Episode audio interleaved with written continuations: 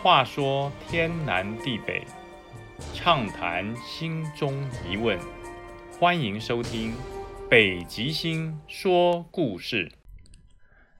各位好朋友，大家好，欢迎收看每个星期天晚上九点三十分网友分享的鬼故事系列。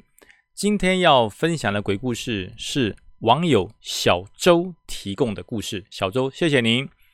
这个故事不是发生在台湾哈，这个故事小周说是发生在呃欧洲地区，他在留学的时候身边的朋友真实经历的故事，分享给大家。我有个朋友叫做汤姆啊。呃，当时因为智慧型手机正开始流行哈，他很喜欢把新的手机就摆在我们研究室的办公室的 O A 桌子上，然后献给大家看。那阳光照过来，闪闪发光，看起来很炫很帅哈。呃，那么我们都很羡慕他呃，能够拥有一个这么时尚的手机。不时的时候，这个手机还会传来嘟嘟咚嘟嘟咚。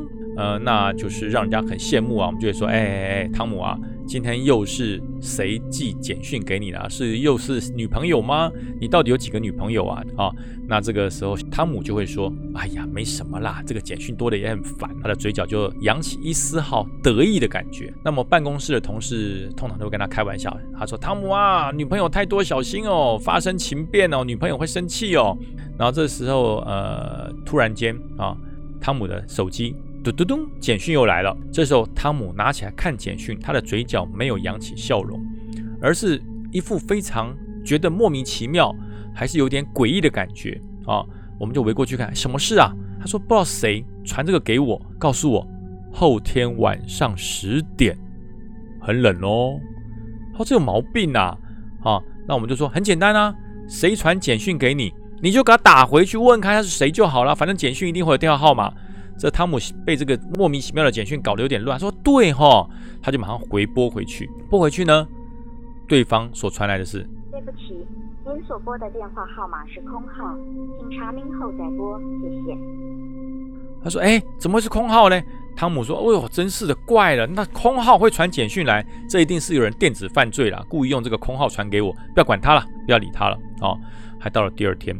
汤姆的手机又传出了嘟嘟咚，又是简讯。我们又说又是哪个女朋友啊？这时候汤姆一拿起来一看，就很大声说：“有神经病吗？每天都要来闹我！”这个又是同样的简讯，但是呢，这个简讯内容改变了，改成明天晚上十点很冷哦。哇！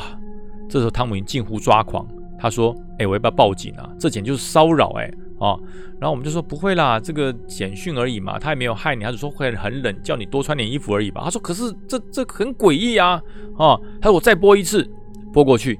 对不起，您所拨的电话号码是空号，请查。哎，他还没有等他讲完就把他挂了，可恶，又是空号哦，这是闹电话吧？哦，那我们就笑他说，哎呀，汤姆啊，人长得太帅了，手机又帅，所以大家都想闹你啊，啊，这个应该没什么事了，不要放在心上。后来到了第三天。又是同样的时候，他的手机嘟嘟嘟又响了，又是简讯。汤姆拿起手机来一看，今天晚上十点，很冷哦。这汤姆说：“烦不烦呐？第三天了，连续三天，到底想怎样啊？那冷就冷嘛，烦不烦呐？”这几个字已经在汤姆的脑海中不断的盘旋，汤姆已经变得非常的急躁。然后汤姆说：“好，我再拨一次过去，我就不相信还是空号。”一回拨。对不起，您所拨的电话号码是空号，请查明后再拨，谢谢。这时候汤姆就想说：“哎，今晚十点会不会有什么不好的事要发生？”他说：“干脆我今天就早点回家，今天晚上五点钟下班我就回家，我就在家里面睡觉度过十点，看你能怎么样。”可正当汤姆准备要回家的时候，这时候部门的经理说：“哎哎，汤姆汤姆汤姆，明天有客户哈跟我们签了一个大约，拜托你，你一定要好好的把这个约签下来。”对我们公司很重要哈，你今晚要帮忙加班一下。汤姆说：“今今天晚上好有事吗？”呃，报着报没事，老板我可以加班哈。这个专案就由我来接好了。汤姆看了一看专案，觉得这个专案没有很难，原则上应该在晚上七点钟啊，他应该花两个小时就可以做完了哈。他就心想：好，不管怎么样，七点钟以前把这个专案做完，我就回家哈。然后他就开始做，做的很用心啊。不知不觉已经晚上八点。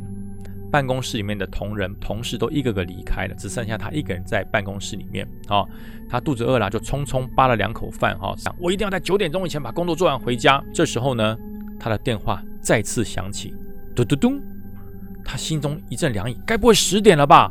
哦，他一看手机，啊，还好，才九点，还有一个小时。那这个简讯只是他的朋友传给他说。哎，早点回家休息哦，哈，我们先走了。他心想，哎呀，还好没事。那这个时候，终于在九点三十分，他把所有工作做完，门一关，赶快就要回家。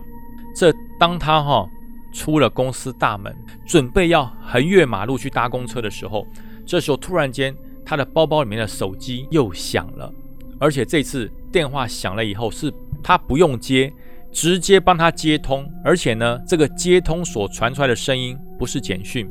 而是一个非常非常凄厉的尖叫声。他心想：这什么鬼啊？他就赶快伸手到皮包里去拿这个手机。正当他伸手去掏这个手机的同时，一部砂石车开过来，砰，撞到了汤姆。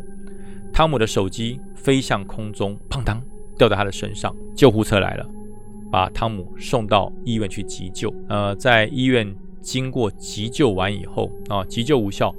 汤姆往生了，往生的时间刚刚好是晚上十点钟。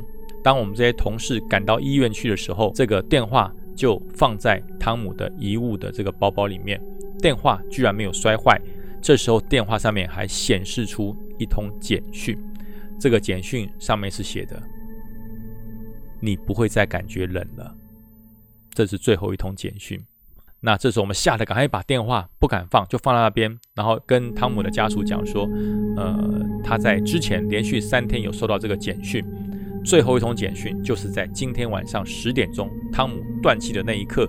那当然，我们也把这些资讯提供给当地的警察来做调查，呃，调查的如何我们就没有再问了。但是这个故事就告诉我们，陌生的号码千万不要好奇，记得封锁将加上删除。